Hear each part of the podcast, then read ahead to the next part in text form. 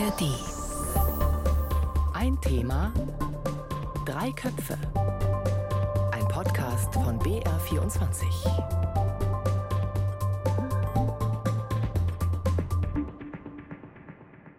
Hallo zu Ein Thema Drei Köpfe. Ich bin Christine Auerbach aus der Politikredaktion des Bayerischen Rundfunks. Und es geht heute um ein Comeback. Ein Comeback, das seinesgleichen sucht. Ich zähle einfach mal auf. Ein Mann bombardiert seit mehr als zehn Jahren sein eigenes Volk. Er setzt auch sehr wahrscheinlich chemische Waffen gegen dieses Volk ein. Die Bilder aus seinen Foltergefängnissen, die veröffentlicht wurden, die sind grausamer als vieles, was man in dieser Hinsicht schon gesehen hat. Und wegen ihm sind mehr als die Hälfte der Bewohner seines Landes auf der Flucht. Und die, die geblieben sind, die leben oft unterhalb der Armutsgrenze.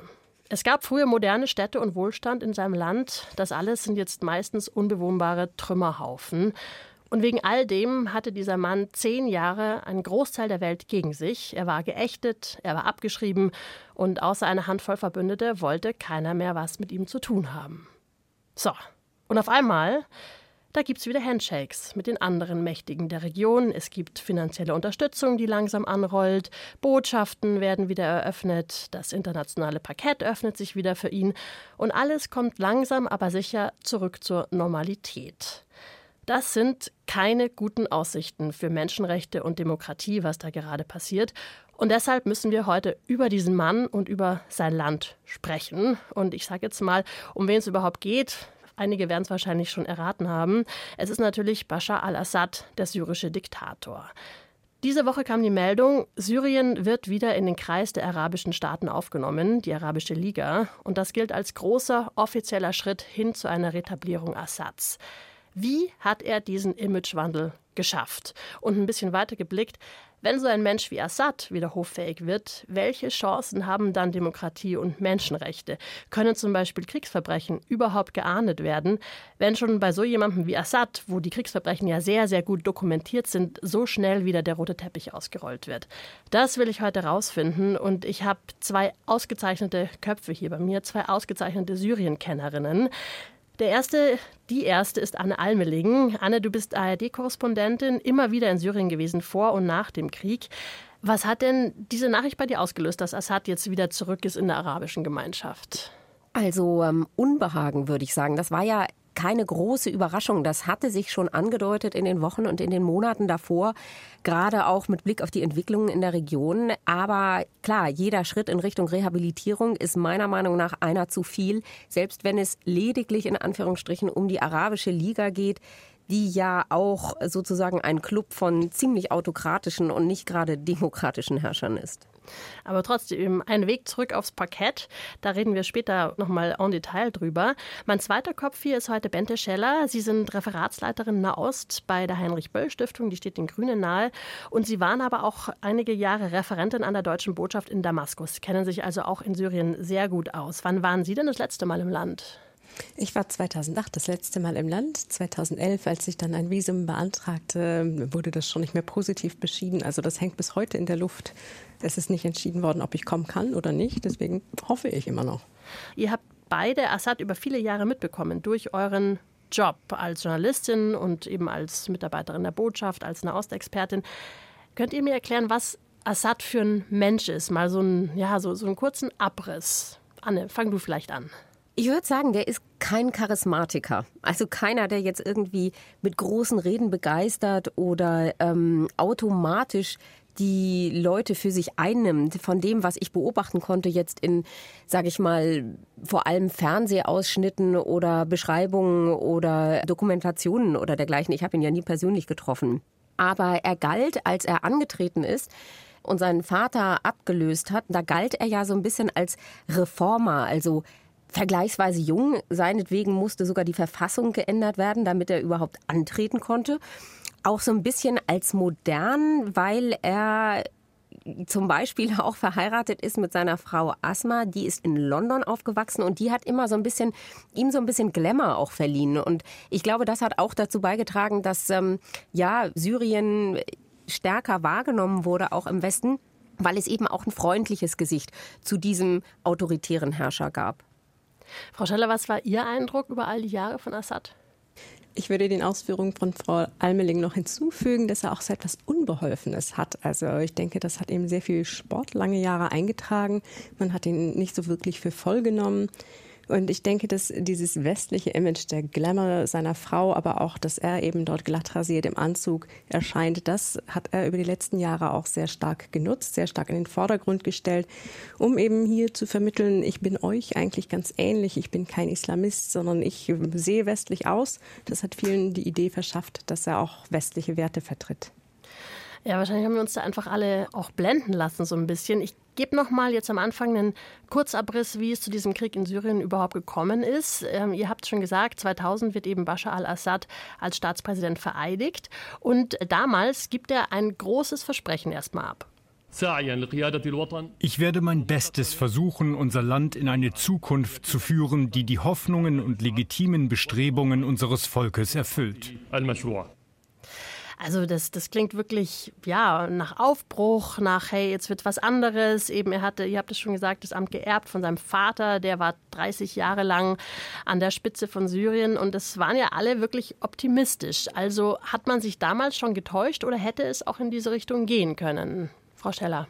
Es hätte in diese Richtung gehen können, zweifelsohne. Es sind ja immer viele Wege offen und es schien in der Tat sehr viel mehr möglich. Aber es hat sich auch recht schnell ja gezeigt, die Reformen, die er angekündigt hatte, das ging nicht weit. Die Beteiligung, die er ursprünglich angekündigt hatte, wo ja auch die Bevölkerung einbezogen werden sollte in sein Reformprojekt, da wurde sehr schnell der Riegel vorgeschoben. Da durften dann nur noch ausgewählte Köpfe mitdenken und mitreden. Und was vor allen Dingen er vorangetrieben hat, eben technische Neuerungen und Wirtschaftsinnovationen, das hat den Grundstein dazu gelegt, dass die syrische Gesellschaft sich sehr viel mehr noch gespalten hat, dass die Reichen, die Angehörigen der politischen Elite und deren Söhne und Töchter einfach wirtschaftlich sehr stark profitiert haben, während viel mehr Menschen in Armut gefallen sind. Dementsprechend hätten wir dort eigentlich schon sehen können, die Art der Reformen entspricht jetzt wirklich nicht den Ankündigungen sondern wir steuern auf eine politisch schwierigere Situation zu. Genau, weil nämlich auch die, diese ähm, Reformen ja auf eine gewisse Art und Weise nicht das erfüllt haben, was man sich im Westen erhofft hat, nämlich in der Tat politische Reformen. Aber davon war ja nicht zu spüren. Also an der Verfasstheit des Staates hat sich ja im Wesentlichen, so glaube ich zumindest, nichts geändert, selbst als eben Bashar al-Assad an die Macht gekommen ist oder in den ersten Jahren seiner Herrschaft. Das Ganze hat sich ja dann auch zugespitzt. Eben also spätestens 2011 gab es ja auch äh, in Syrien im Zuge des arabischen Frühlings eben eine friedliche Protestbewegung gegen Assad. Und da wurde dann klar, Assad hält mit allen Mitteln an der Macht fest. Also er hat diese Protestbewegung brutalst niederschlagen lassen und daraus hat sich dann eben auch der Bürgerkrieg entwickelt, in dem Assads Regime foltern ließ. Ich habe es vorher schon gesagt, chemische Waffen gegen sein Volk wahrscheinlich eingesetzt hat, Bomben eingesetzt hat. Das ist die eine Seite. Und gleichzeitig, was diesen Konflikt eben auch so kompliziert und, und so vielschichtig gemacht hat, ist Syrien zum Land geworden, in dem andere Länder ihre Konflikte mit ausgetragen haben. Also ergänzt mich, ich zähle ein paar davon auf. Die USA zum Beispiel haben die syrische Opposition unterstützt. Die waren also gegen Assad. Auf der anderen Seite gab es dann wieder Russland und Iran, die Assad unterstützt haben, um eben den Einfluss der USA in der der Gegend auch zurückzudrängen. Das war einer der Gründe. Da gibt es zum Beispiel noch Saudi-Arabien, ein weiterer wichtiger Akteur. Die setzten sich ganz offen für den Sturz von Assad ein, um wiederum ihrem Erzfeind Iran eins auszuwischen, den Iran zu schwächen. Dann gibt es noch die Türkei, die ist involviert, weil sie in Syrien auch gegen die Kurden kämpfen kann. Also dieser ganze Konflikt ist wahnsinnig komplex. Aber einer ist eben immer im Mittelpunkt und kommt jetzt wieder in seinem makellosen Anzug aus diesen Ruinen hervor. Und das ist eben Bashar al-Assad. Wie hat er das geschafft, also diese ganzen Konflikte gegen ihn, aber auch in, dieser, in seinem Land so unbeschadet zu überstehen? Also ich habe diesem Umstand ein ganzes Buch gewidmet, wie eben er bzw. auch schon sein Vater es immer wieder schaffen, durch Aussitzen Konflikte zu ihren Gunsten zu entscheiden. Denn es ist ja so, dass es im Prinzip viele Vorstöße von verschiedenen Ecken von verschiedenen Akteuren lanciert worden sind, um diesen Konflikt zu beenden, von den Vereinten Nationen. Schon ganz zu Anfang von der Arabischen Liga, von Russland, von Iran, der Türkei und Russland zusammen.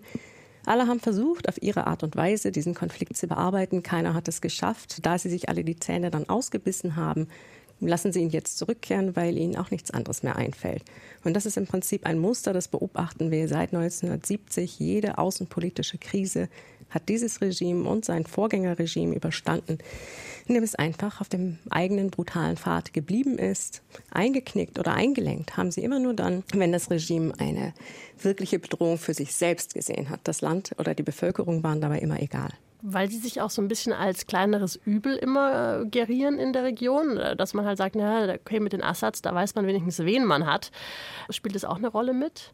Definitiv. Insbesondere nachdem Daesh, also der sogenannte Islamische Staat, auf den Plan getreten sind 2013, war völlig klar, das hilft Assad. Für ihn ist es wirklich ein Gottesgeschenk gewesen, dass diese Gruppe aufgetreten ist, eine vor der eben westliche Kräfte Angst hatten, dass sie auch in Europa aktiv werden könnte, was dann ja auch geschehen ist. Eine Gruppe, die so grausam wirkt, dass selbst Assad mit seinen ganzen Foltertoten und seinen Grausamkeiten hier sich darstellen kann als das kleinere Übel. Das hat ihm ungeheuer geholfen. Aber ich frage mich schon, also gerade wenn man sagt, äh, ich meine, die, die Syrer, es, es, stehen ja auch immer noch welche hinter ihm. Aber also wenn man sich diese Bilder von ihm mal jetzt so anschaut, die man in den letzten Jahren hatte, ja, also er hat, er ist immer irgendwie makellos. Ja, er hat immer einen Anzug an, er hat immer irgendein Hemd an. Auch in den größten Kriegswirren wirkt er wie irgendjemand, der ja gerade frisch aus der Dusche kommt. Wenn man jetzt mal vergleicht die Bilder, die wir zum Beispiel von Zelensky sehen, ja, der ist immer in Tarnfarben, er spricht die Ukrainer ständig direkt an, er scheint so ein Mann des Volkes zu sein, er scheint mittendrin zu sein, auch an der Seite seiner Leute. Assad wirkt wie wenn er sich nie selber die Hände geschmutzig gemacht hat. Also eigentlich leiden ja alle unter ihm. Was, was, was, was für eine Einstellung haben denn die Syrer gegenüber Assad? Anne. Also die Syrer innerhalb Syriens, die ja eben am allermeisten jetzt leiden unter ihm, die ähm, sprechen in den höchsten Tönen von ihm, aber eben nicht unbedingt, weil sie dieser Meinung sind, sondern weil sie genau wissen, dass jede andere Meinung bestraft werden wird. Ich war 2019 in Syrien. Das war ja sozusagen zu einer Zeit, wo das Land bereits in Schutt und Asche lag, also zumindest große Teile davon. Und ich konnte mich nur dort bewegen, wo die Regierung die Kontrolle hat. Also ich bin mit einem Visum, mit einem Journalistenvisum eingereist und konnte Damaskus, Homs und ähm, Aleppo besuchen, konnte mir einen kleinen Überblick verschaffen über die Situation. Und ähm, die Schwierigkeit als Reporterin ist eben mit Leuten ins Gespräch zu kommen. Also einerseits, weil man meistens begleitet wird von drei bis vier Soldaten plus jemanden vom Innenministerium, der dafür sorgt, dass auch die richtigen Antworten gegeben werden von den Menschen, die wir sprechen. Und wenn wir dann in einem ja zu siebt oder so auf einfache Syrer zugehen, dann ist schon allein diese Erscheinung natürlich eine, die sie schon warnt. Aber ich glaube, die meisten Syrer wissen genau, wenn sie mit ausländischen Journalisten sprechen und überleben wollen, dann müssen sie das sagen, was dem Regime gefällt. Und das hat zu bizarren Situationen teilweise geführt. Zum Beispiel in Ostruta, das ist ja sozusagen ein Vorort von Damaskus, der komplett zerbombt wurde. Ich habe da das Gefühl gehabt, ich befinde mich in einer Zeit wie nach dem Zweiten Weltkrieg. Ich habe sowas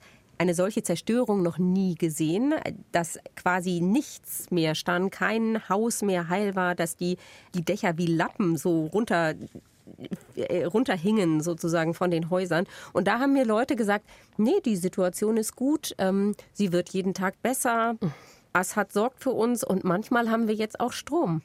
Daran kann man natürlich sehen, dass, dass es eigentlich gar nichts gab, nichts, nicht ausreichend zu essen, keine Versorgung, keine Gesundheitsversorgung, nichts. Und viele in diesen Trümmern einfach nur versucht haben zu überleben. Aber das sagen sie nicht so direkt oder sagen sie überhaupt nicht, weil sie die Konsequenzen kennen. Es ist ein Regime der Angst, das da vorher schon geherrscht hat und jetzt wieder aufgebaut wurde, oder?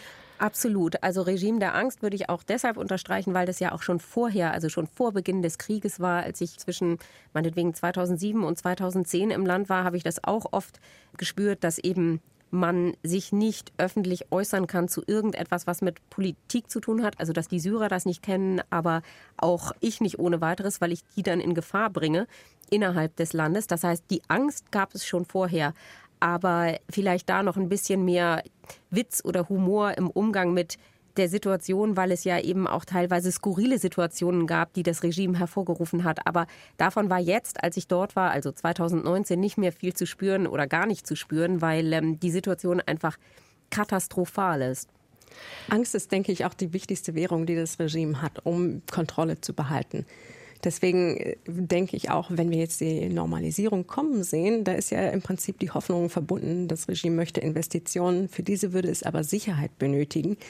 Und eigentlich kann es sich überhaupt nicht leisten, Sicherheit herzustellen. Das Regime ist darauf angewiesen, dass alle die ganze Zeit Angst haben, Angst vor willkürlicher Gewalt, Angst vor sehr konkreten roten Linien, allem in Sie haben es eben gesagt, Angst, sich politisch zu äußern. Klar, das ist jedem, glaube ich, in Syrien klar, dass er das nicht kann.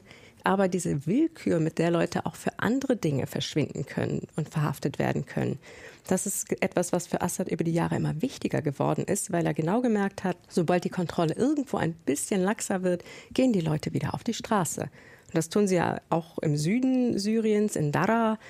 Dort hat die Revolution ihren Ausgangspunkt genommen. Das Regime hat dieses Gebiet sozusagen wieder eingenommen. Eigentlich ist es dort präsent und trotzdem trauen sich Menschen dort weiterhin zu protestieren. Auch in Latakia, die Küstenregion, die sehr stark von Assad kontrolliert wird, da sehen wir immer wieder Proteste im kleineren oder im größeren. Assad weiß, dass er nie wieder Ruhe haben wird, wenn er mehr Sicherheit herstellt, mehr Garantien, mehr Verlässlichkeit. Deswegen wird Angst uns die nächsten Jahrzehnte hier leider auch begleiten.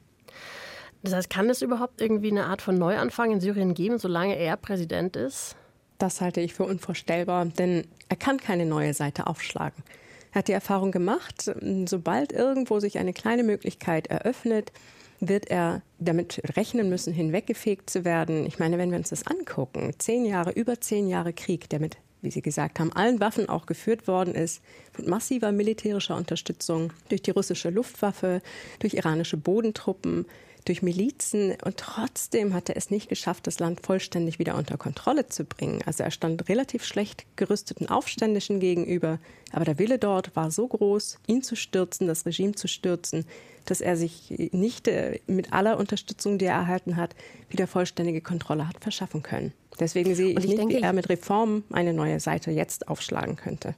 Und ich denke auch, da, da würde ich Frau Scheller absolut zustimmen, jedes Zugeständnis, an seine Bevölkerung oder jedes Zeigen von sozusagen Schwäche bedeutet für ihn automatisch eine Gefahr, sofort nicht nur seinen Posten, sondern eigentlich alles zu verlieren. Genauso wie es in den anderen arabischen Ländern auch geschehen ist mit vielen Autokraten, mit Ben Ali, mit Gaddafi, mit ähm, Mubarak. Sobald Zugeständnisse gemacht wurden oder sobald eine kleine Form von Schwäche gezeigt wurde, waren diese Despoten sozusagen gestürzt und ich glaube, das hat Assad sehr gut verstanden, dass es nur mit absolutem Klammern an die Macht und mit absoluter Brutalität möglich ist, an der Macht zu bleiben.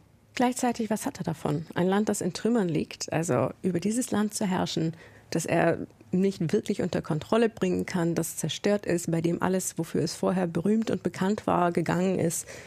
Also diesen Preis zu zahlen, wofür? Nur dafür, dass er an der Macht bleiben konnte, das ist auch wirklich eine sehr bittere Gleichung. Das würde ich, da würde ich auch total zustimmen, aber gleichzeitig weiß er natürlich auch, dass er alles verlieren wird, wenn er die Macht verliert, weil es ja keinen systematischen Übergang geben kann, indem er irgendeine Art von Privilegien, irgendeine Art von Reichtum oder von Einfluss behalten kann. Wenn er hinweggefegt wird, dann ist er bestenfalls vielleicht irgendwo im Exil, aber möglicherweise einfach auch sofort tot. Und ich denke, das will er für sich und seine Familie vermeiden. Und nur darum geht es ihm wahrscheinlich. Das nehme ich auch an. Vielleicht hätte es zwischendrin die Möglichkeit gegeben zu erwägen, gibt es eine goldene Brücke, die er in Anspruch nehmen kann. Denn wie gesagt, es hat nicht an Versuchen gemangelt, die, Situation zum Besseren in eine friedlichere Lösung zu überführen. Möglicherweise hat es dort einen Zeitpunkt gegeben, den er verpasst hat, zu sagen, mhm. okay, ich gehe ins Exil, Gelder hat die Familie genug, irgendwo sich ruhig zurückzuziehen. Das wäre möglicherweise ein Weg nach draußen gewesen, aber mhm. klar. In der jetzigen Situation, denke ich, sieht er diese Option definitiv nicht mehr. Welche Rolle spielen denn die syrischen Geflüchteten? Also ich habe es ja vorher gesagt, mehr als die Hälfte der Syrer ist außer Landes. Einige sind in Deutschland, aber der Großteil von ihnen sind in den Nachbarländern, im Libanon zum Beispiel. Das sind ja auch oft Gegner von Assad, die da in diesen Flüchtlingslagern wohnen und auch, ja, natürlich irgendwie nicht mehr zurück können, solange er an der Macht ist. Diese Geflüchteten spielen ja auch in den Nachbarländern eine große Rolle. Viele wollen sie eigentlich loshaben und wollen, dass sie wieder zurückgehen nach Syrien. Das ist aber ja gar nicht möglich. Also sind die ja so ein, so ein Druckmittel von Assad auch auf seine Nachbarländer? Definitiv. Besonders beim Libanon hat das, glaube ich, auch sehr gut funktioniert. Der Libanon hat sehr viele eigene Probleme, eine hohe Flüchtlingspopulation und hat auch immer wieder ja gesagt, das ist ein Problem, wir können das auf Dauer so nicht aufrechterhalten.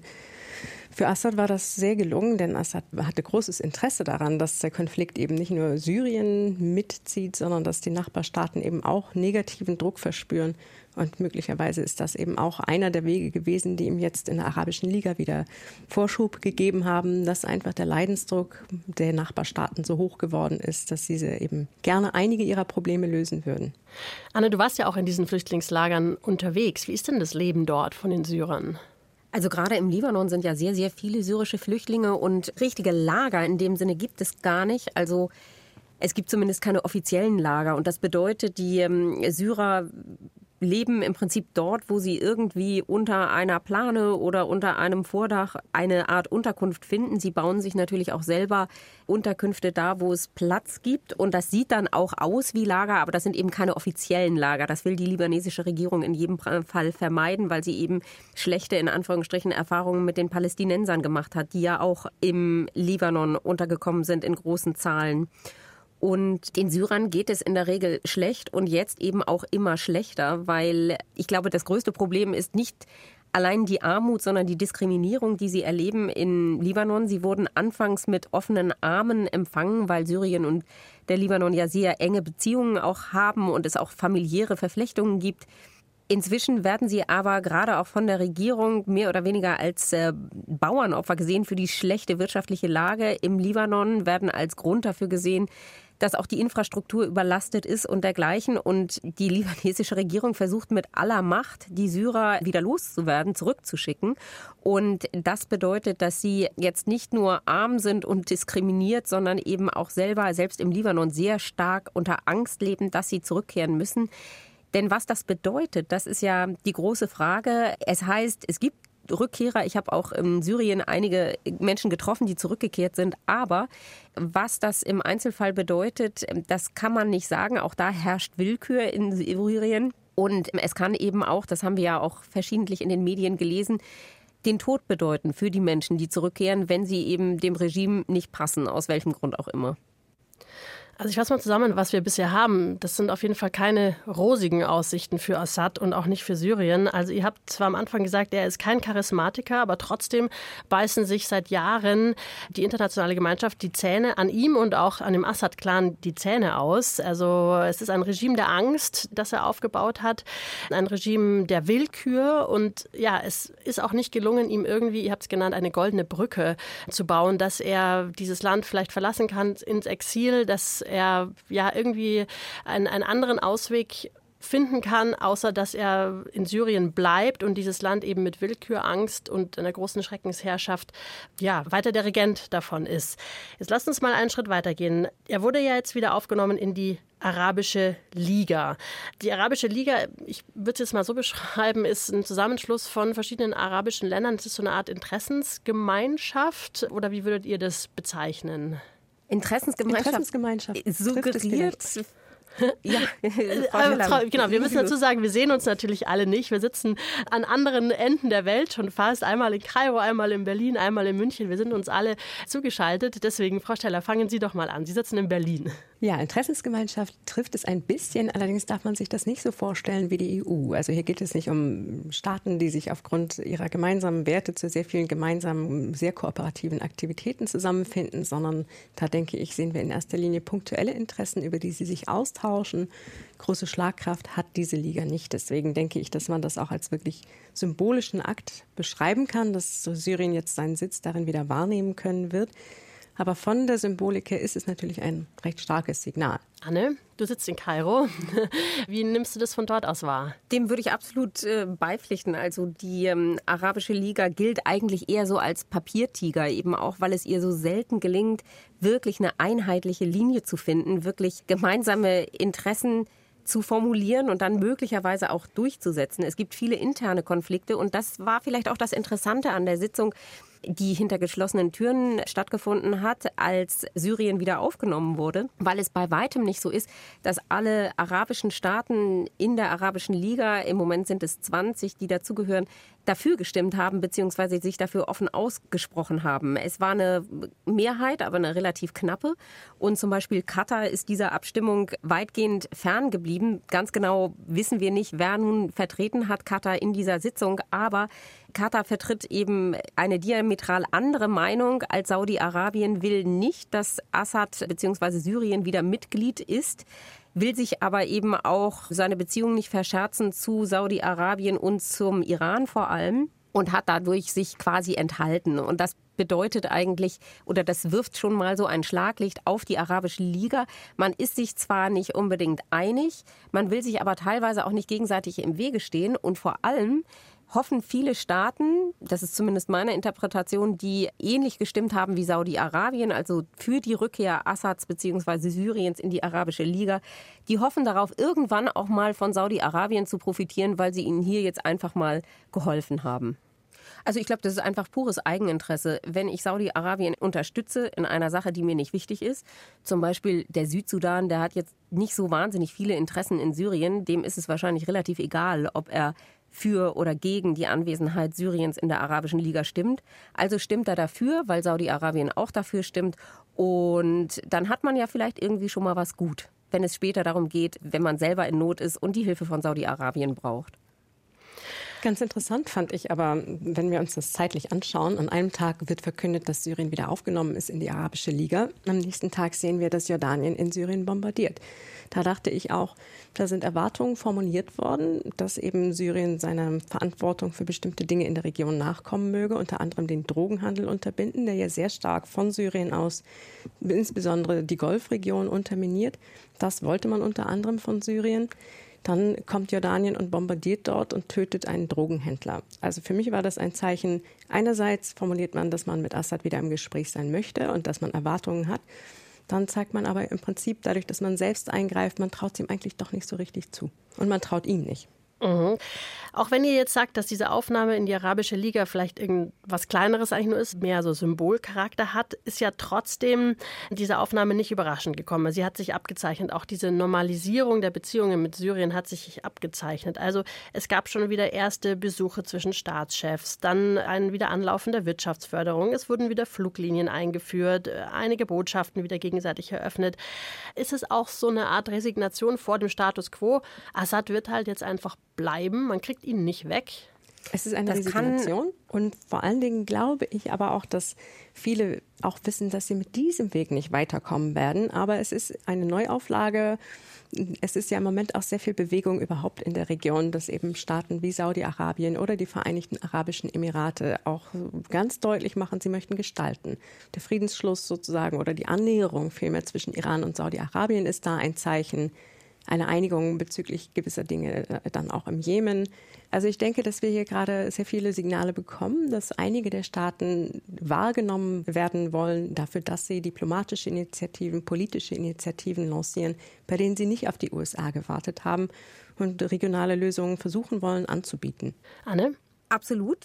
Ich denke, dass dieser Strategiewechsel von Saudi-Arabien eine sehr wichtige Rolle gespielt hat. Also, dass Saudi-Arabien im Prinzip eine Kehrtwende unternommen hat, gesagt hat, äh, lange Jahre wollten wir Assad stürzen, jetzt holen wir ihn zurück in die Arabische Liga. Und das ist sicherlich ein Zugeständnis an den Iran, weil Iran und Syrien ja Verbündete sind, dem Iran viel daran liegt, Assad zu rehabilitieren bzw. Syrien zu stützen und seine Verbündeten.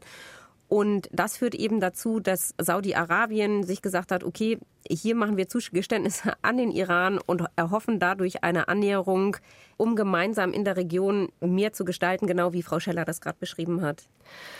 Also ich nehme es auf jeden Fall mit. Ihr habt beide gesagt, es ist Bewegung in die Region gekommen und vor allem ist es auch ein Zeichen dieser Aufnahme Syriens in die Arabische Liga, dass die Länder gestalten wollen und vor allem auch selbst gestalten wollen. Und ich habe da einen Otto noch gefunden, der sehr gut dazu passt, von Ahmed Abu Raid, das ist der Generalsekretär der Arabischen Liga, der eben im Zuge der Wiederaufnahme Syriens Folgendes gesagt hat.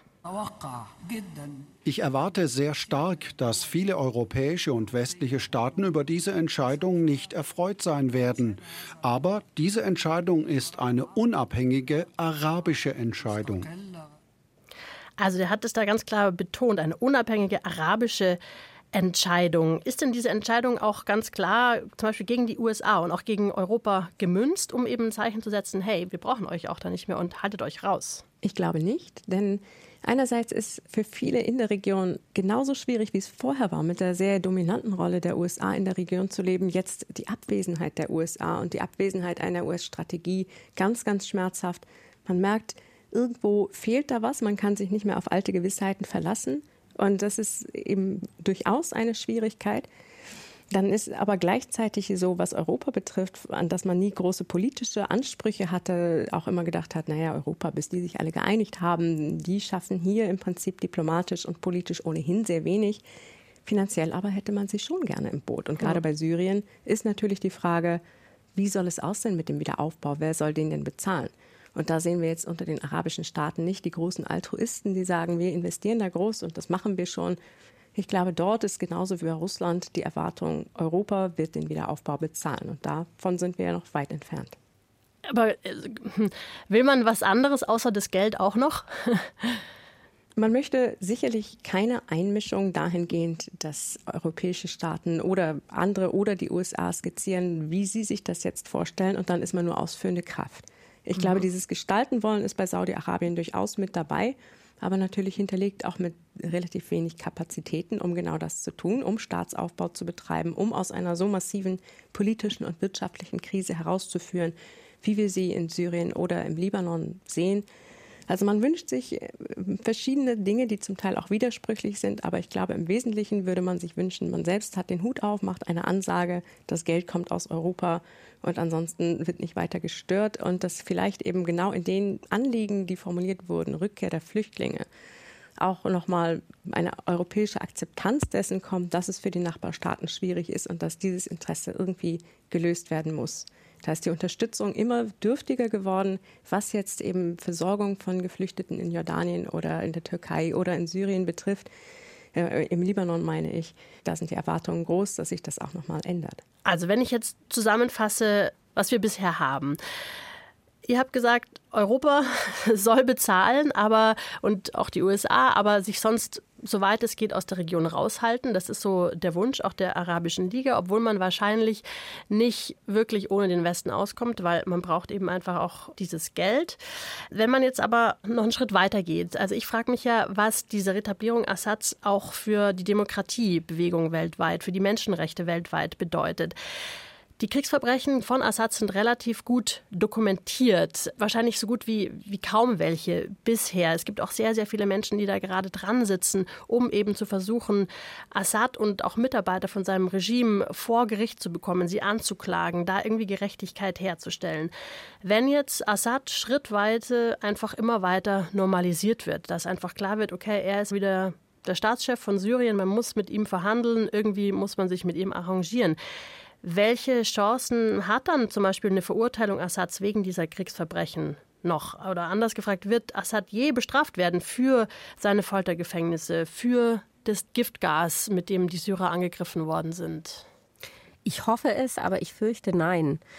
Und wenn wir uns in der Region umschauen und die gestürzten Diktatoren sozusagen ähm, an uns vorüberziehen lassen, fällt mir keiner ein, der tatsächlich zur Verantwortung gezogen wurde. Also Gaddafi ist ja grausam zu Tode gekommen. Die ähm, anderen Despoten in der Region haben entweder ja eine noch halbwegs angenehme Zeit im Exil oder im Krankenhaus verbracht, aber haben selten von ihren Privilegien irgendwie zurücktreten müssen. Zum Beispiel ähm, Ben Ali im saudi-arabischen Exil oder Mubarak, der war ja bis zum Ende im Militärkrankenhaus relativ komfortabel untergebracht, wenn man das vergleicht mit dem Gros der ägyptischen Bevölkerung. Und das macht mich wenig hoffnungsfroh, dass Assad an der Macht oder, falls er die Macht verliert, tatsächlich irgendwie die Verantwortung übernehmen muss, die Strafe bekommt, die ihm in einem fairen Prozess gemacht werden könnte, weil ich glaube, dazu wird es nicht kommen. Da bin ich einfach pessimistisch, weil ich noch keine entsprechende Entwicklung erlebt habe. Anne, wie ist das, wenn du zum Beispiel mit Syrern redest, ist das überhaupt ein Thema? Also, oder, also wollen Sie das? Streben Sie das an, dass Assad ja auch verurteilt wird? Ist das was, was Sie sich wünschen, wenn Sie natürlich gegen Assad sind? Also in Syrien habe ich dazu nichts erfahren können und werde das wahrscheinlich auch in absehbarer Zeit nicht. In den syrischen Flüchtlingslagern ist natürlich der Hass auf das Regime durchaus zu spüren und wird manchmal auch zum Ausdruck gebracht, aber auch da nur sehr vorsichtig, eben weil die Sicherheitsvorkehrungen zwischen Syrien und dem Libanon eng sind, beziehungsweise es viele Spitzel gibt im Libanon, die dann dafür sorgen könnten, dass diese Familien in Mitleidenschaft gezogen werden, ob im Libanon oder wenn sie nach Syrien zurückkehren. Das heißt, da ist die Angst weiterhin groß, sogar auf der Flucht oder in den Nachbarländern von den Syrern, dass sie irgendwie weiter unter diesem Regime leiden könnten. Ich habe auch Flüchtlinge erlebt, die wirklich ins Mikro Mikrofon gesagt haben, sie fordern den Tod Assads. Ich glaube aber, dass der faire Prozess, ein rechtsstaatlicher Prozess, für die wenigsten im Moment das dringendste Problem ist. Die meisten kämpfen erstmal für sich selbst und ihre Familien ums Überleben und ja, sind so weit von Demokratie oder Rechtsstaatlichkeit entfernt, dass das eher eine ich sag mal, Theorie bleibt oder vielleicht ein ja entfernter Wunsch, aber dass die drängenden Probleme in der Tat erstmal das eigene Überleben sind. Das ist so mein Eindruck zumindest. An das kann ich alles anknüpfen und denke, das ist wirklich ein sehr realistisches und deswegen auch sehr pessimistisches Bild. Aber ich würde da die Hoffnung noch nicht ganz verlieren, weil es natürlich auch bei Syrien einfach sehr viele gibt, Anwälte, Anwältinnen, die sich mit der Frage befassen, wie bereitet man das denn juristisch auf? Wir haben in Deutschland schon Verfahren gesehen. Unter dem Weltrechtsprinzip sind hier Angehörige des syrischen Regimes vor Gericht gestellt und verurteilt worden. Ein Arzt muss sich vor einem Gericht hier wegen Folter im Militärkrankenhaus verantworten etc. Das sind natürlich kleinere Fische, das sind kleinere Schritte. Aber ich denke, mehr als bei den meisten anderen Konflikten in der Region sehen wir auch wirkliche Bemühungen und sehr solide Bemühungen, das Ganze gerichtsfest zu machen. Deswegen würde ich hier die Hoffnung nicht verlieren. Und ich denke, dass es durchaus auch eben sehr empowernd gewesen ist, dass viele sich wirklich hier hm, den Gerichtsprozessen auch gewidmet haben, dem gefolgt sind und gesagt haben, dass wir nochmal erleben durften, dass Leute von diesem Regime vor Gericht stehen. Das hat uns Kraft gegeben. Also deswegen ich möchte es nicht ausschließen, dass es geschieht. Ich würde es mir wünschen, aber klar, ne, wir sind im Moment sehr weit davon entfernt. Aber ich freue mich sehr, dass Sie uns jetzt am Ende noch mal so einen positiven Spin gegeben haben, Frau Scheller. Also, dass es doch auch was, was Positives gibt. Weil wenn man sich sonst so das Fazit jetzt anschaut von dem, was ihr gesagt habt, schaut es nicht ganz so nicht ganz so gut aus für Syrien. Also auch, dass nach all den Jahren Bürgerkrieg im Land ist einfach nicht wirklich vorwärts zu gehen scheint. Dass zwar Bewegung in der Region ist, aber fürs Land selber, Syrien, ist einfach so ein bisschen auf der Stelle tritt. Ich würde am Ende noch gerne eine Frage an euch beide stellen, die vielleicht auch ins Positive gehen könnte. Und zwar ist es die Frage, was können wir denn aus dem Fall Assad lernen im Umgang mit Despoten? Gibt es irgendwas, wo man sagen kann, okay, das könnten wir in Zukunft vielleicht auch anders machen oder da müssen wir mehr aufpassen? Was könnte so ein Learning sein? Also wenn die europäischen Werte uns wichtig sind, dann glaube ich, geht es immer stärker darum, wirklich klare Worte zu sprechen, rechtzeitig mit den Machthabern in der arabischen Welt und anderswo kein Auge zuzudrücken. Also, dass man sagt, na ja, die Menschenrechtsverbrechen, die sind ja, gut, aber wir haben dafür Stabilität, also kein Auge zudrücken, weil wir immer wieder erlebt haben, dass das Wunschdenken, nämlich dass alles irgendwie besser wird, dass das Wunschdenken sehr schnell von der Realität überholt wird. Frau Scheller, was ist Ihr Fazit? Ich würde gerne zwei Fazite ziehen. Das eine ist für des Boten selbst. Denn wenn wir uns Assad angucken und seine Verbündeten, am allerwichtigsten für ihn war immer Russland. Russland, während es ihn unterstützt, toleriert derweil trotzdem die ganze Zeit israelische Bombardements auf syrischem Territorium. Also Despoten, wenn sie Verbündete haben, dann könnten Despoten aus diesem Krieg lernen, sie können einander trotzdem nicht trauen. Und das ist, denke ich, ein hoffentlich beunruhigendes Zeichen für Despoten. Was für unser Lernen betrifft, denke ich, dass wir hier sehr klar sehen können, wenn wir zulassen, dass Diktatoren mit solchen Gräueltaten, mit solcher Gewalt davonkommen, dann ermuntert es Sie und andere, genau diesen Pfad einzuschlagen. Ich bin mir nicht sicher, ob wir heute in der Ukraine da wären, wo wir stehen, wenn Russland in Syrien Einhalt geboten worden wäre, wenn man eben Assad und seinen Unterstützern hier früh signalisiert hätte, dass sie damit nicht durchkommen. Und deswegen denke ich, wegschauen ist keine Option. Wir müssen uns dem stellen, dass es Konflikte gibt, bei denen es wichtig ist, einzugreifen, bei denen es wichtig ist, alle Möglichkeiten auszuschöpfen, um zu verhindern, dass daraus eben weitere Konflikte entstehen. Das ist doch ein gutes Schlussfazit. Vielen herzlichen Dank euch beiden fürs Mitdiskutieren heute. Und ich würde mich freuen, wenn Sie uns Ihre Meinung zu einem Thema Drei Köpfe zum Beispiel schreiben unter redaktionpolitik.br.de. Ich wiederhole es nochmal: redaktionpolitik.br.de. Fragen, Anregungen zu dieser Folge, aber auch zum Beispiel Themenvorschläge für nächste. Und ich würde mich freuen, wenn man uns abonniert. Am besten in der ARD Audiothek unter ein Thema Drei Köpfe. Ein Thema, drei Köpfe. Heute mit Anna Almeling, Bente Scheller und Christine Auerbach. Große Momente, die die Welt verändert haben. Aber auch das Alltagsleben der Menschen früher. In Alles Geschichte, History von Radiowissen nehmen wir sie mit auf spannende Zeitreisen. Wir erleben, wie das Gestern mit dem Heute zusammenhängt. Und vor allem erzählen wir einfach gute Geschichten – von der Wiedervereinigung bis zum Ende der Sklaverei. Vom Fräulein vom Amt bis zur Erfindung der Ferien. Auch Robin Hood sind wir auf der Spur. Hat es den Rächer der Armen wirklich gegeben? Und unser Podcast reist noch weiter zurück in die Vergangenheit, bis zu den Pyramiden und zum Löwenmenschen der Steinzeit. Alles Geschichte, der History-Podcast von Radio Wissen. Alle Folgen finden Sie in der App der ARD Audiothek und überall, wo es Podcasts gibt.